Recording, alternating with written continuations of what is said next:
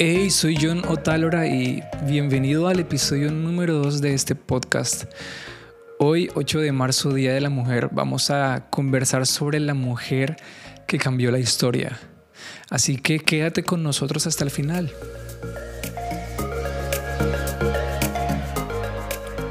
¿Se han puesto a pensar acerca de la vida de María, la Madre de Jesús? Qué mujer tan increíble. Dios la escogió para ser el instrumento del cumplimiento de la profecía más importante en toda la Biblia. Esto está en Génesis capítulo 3 versículo 15 y esto tiene implicaciones eternas que nos impactan aún hoy, dos mil años después y, lo harán por siempre. Um, María tuvo a Jesús en su vientre antes de casarse con José y, esto nos habla muchas cosas. Eh, Principalmente nos habla de que Jesús decidió nacer en medio de un escándalo. No fue un, accidente, eh, no fue quizás una, una casualidad del destino que esto haya pasado, sino que fue que Dios lo quiso así. Dios lo planeó así. Porque Él quería que Jesús naciera en medio de un quebranto. En medio del quebranto, en medio de un mal entendido social en medio de la persecución religiosa, eh, política, cultural, que en, esa generación era tremenda por, el, por la religiosidad y por todo el contexto político. Y, sí, eh, decidió nacer en medio de la acusación de toda su generación. y creo que Dios lo permitió porque Él quería cargar con todo el peso de esto.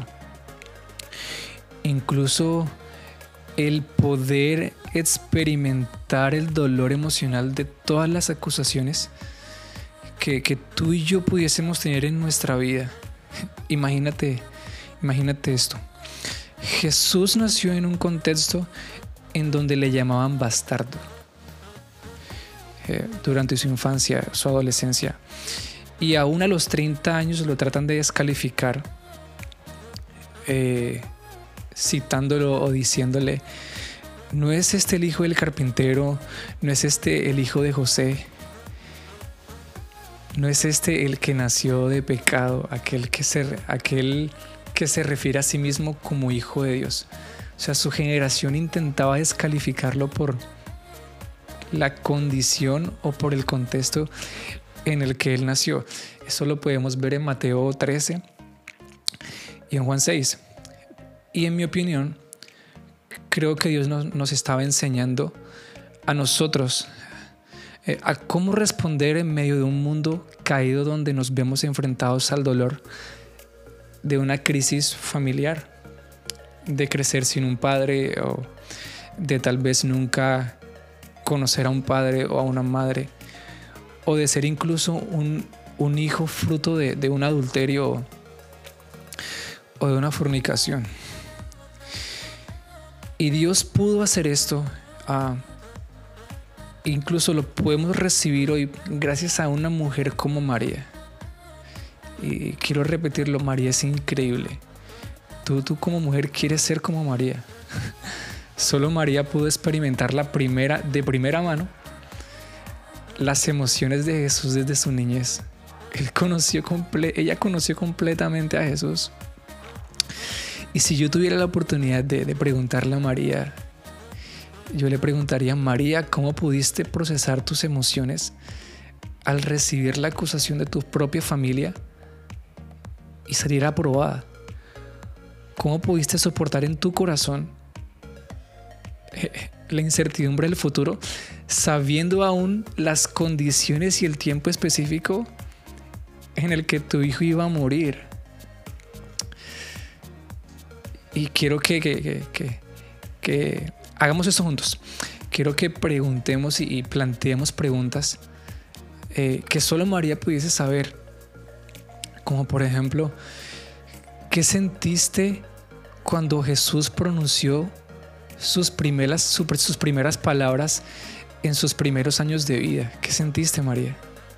María, ¿cómo reaccionó el cielo cuando Jesús lloró por primera vez?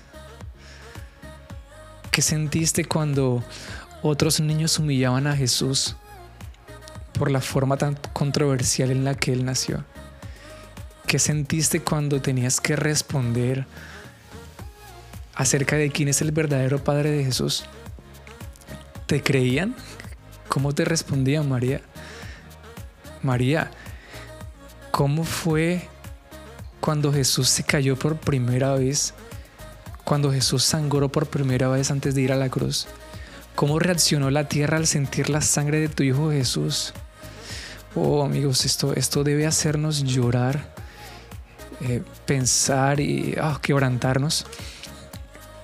Y, ah, además, podríamos preguntarle a María que, qué sentiste o cómo te sentiste al amamantar a Dios, quien te creó a ti. Y cuando Jesús se portaba mal, lo disciplinabas o no, ¿qué le decías o regañabas.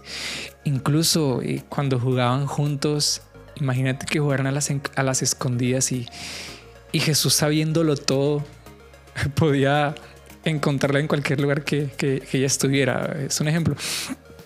Y, repito, María es increíble. Eh, y solo ella puede darnos estos, estos detalles. Y cuando en la eternidad, cuando me encuentre con ella, le voy a hacer muchas preguntas acerca de esto. Y bueno, si, si estás escuchando este audio y si tú tuvieras la oportunidad de hablar con María, ¿qué le preguntarías? ¿Qué le preguntarías a ella? Mujeres, ustedes son tan preciosas para Dios que Él decidió confiar el cumplimiento de la primera venida de Jesús. Dios confió el cumplimiento escatológico de la primera venida de Jesús en el carácter de una mujer. Es increíble. Dios valora tanto a la mujer que en primera de Pedro 3, versículo 7, dice que, que las oraciones de los hombres serían obstaculizadas si él no honrara a su mujer. En pocas palabras, Dios nos está diciendo a nosotros los hombres, eh, no voy a responder a sus oraciones, no voy a cumplir mis promesas hacia ustedes, no voy a responder hacia a su intercesión. De hecho, y me atrevo a decir, no voy a dar cumplimiento a mis palabras si no aman a su esposa con la misma intensidad con que yo las amo. Mujeres, ustedes son tremendamente valiosas.